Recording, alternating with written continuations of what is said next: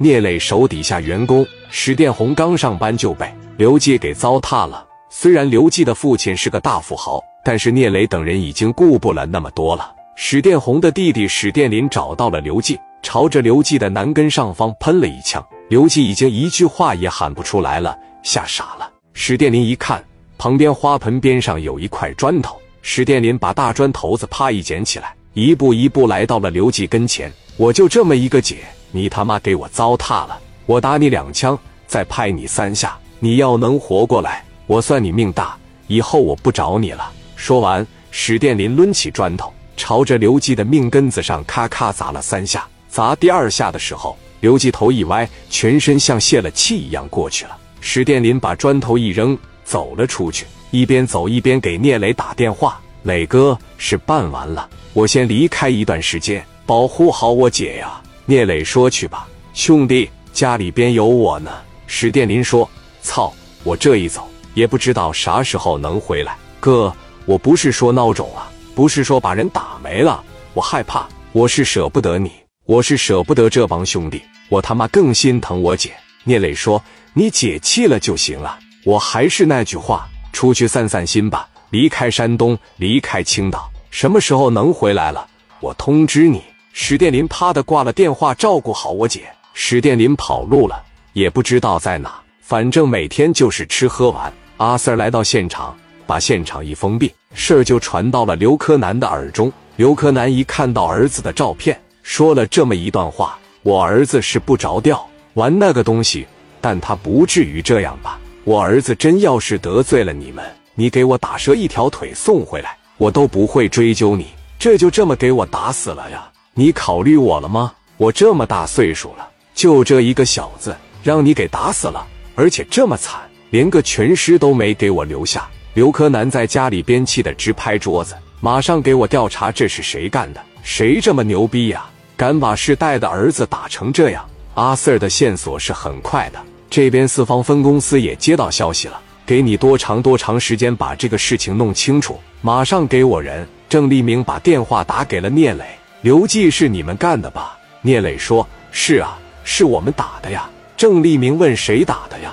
聂磊说道：“史殿林打的。”郑立明问道：“跟哥说实话，殿林跑哪儿去了？”聂磊背书一样说道：“我真不知道。打完了以后呢，殿林给我来了个电话，就说了出去躲两天，呼机也换了，合适的机会就回来了。那我上哪找他去啊？”郑立明问道。聂磊：“你知道刘柯南是什么人吗？”聂磊说：“我知道啊，不就是青岛的世代吗？”郑立明质问道。你知道你还这么放纵你的手下？聂磊说：“但是你知道他小子做了什么事吗？”史殿林的姐姐，大学生，二十多岁，如花似玉的年纪。刘季晚点那个东西在楼上糟蹋了他一个多小时。你让他找吧，你也找吧。殿林上哪去了？我不知道啊。有能耐你就把殿林抓着，我这边绝对不向着他。郑立明说道：“我操，你可真是扔一个烫手的大山芋给我。”大兄弟，我希望你冷静。我相信你有能力把这个事处理得很好。聂磊说：“如果需要钱，你和我说。你认为是你给我给的多，还是刘柯南能给我多呀？刘柯南的实力完全可以往我面前落上五百万，我到时候就只能把史殿林抓了。”聂磊说：“我知道，别说给你五百万，给你一千万，给你一个亿，你抓去吧。我不是说不让你抓呀，我没骗你。他现在没在我这儿。”你可以让阿 Sir 过来查，我俩是好哥们，他也是我的兄弟，他更是我手底下的员工。但是人不是我打的。郑立明对的一愣，说：“行啊。”郑立明打电话给刘柯南：“刘总，凶手是史殿林。”刘柯南问：“史殿林是谁呀？”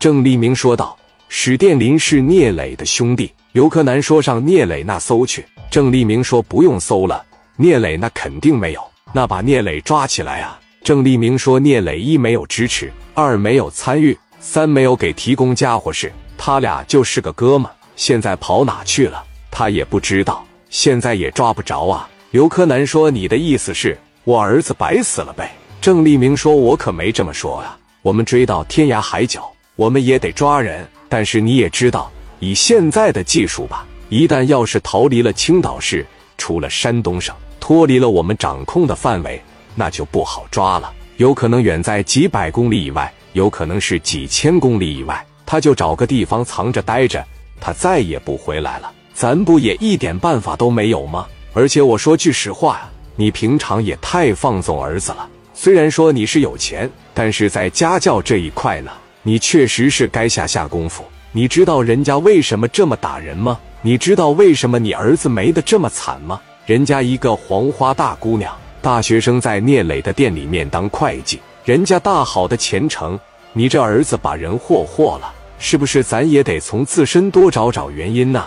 这要是把凶手弄进来了，又能如何呀？是从法律上边等待史殿林的那绝对是一颗子弹，但是在道德这方面，在你的良心这方面就不会受到谴责了。工作我们会继续，但你也知道，像这种事情，有可能说没准他喝点酒，第二天回来，我第二天就能给他按住，有可能到我退休那天，我都抓不着他。时间一长，咱们就只能盖棺定论。成为悬疑。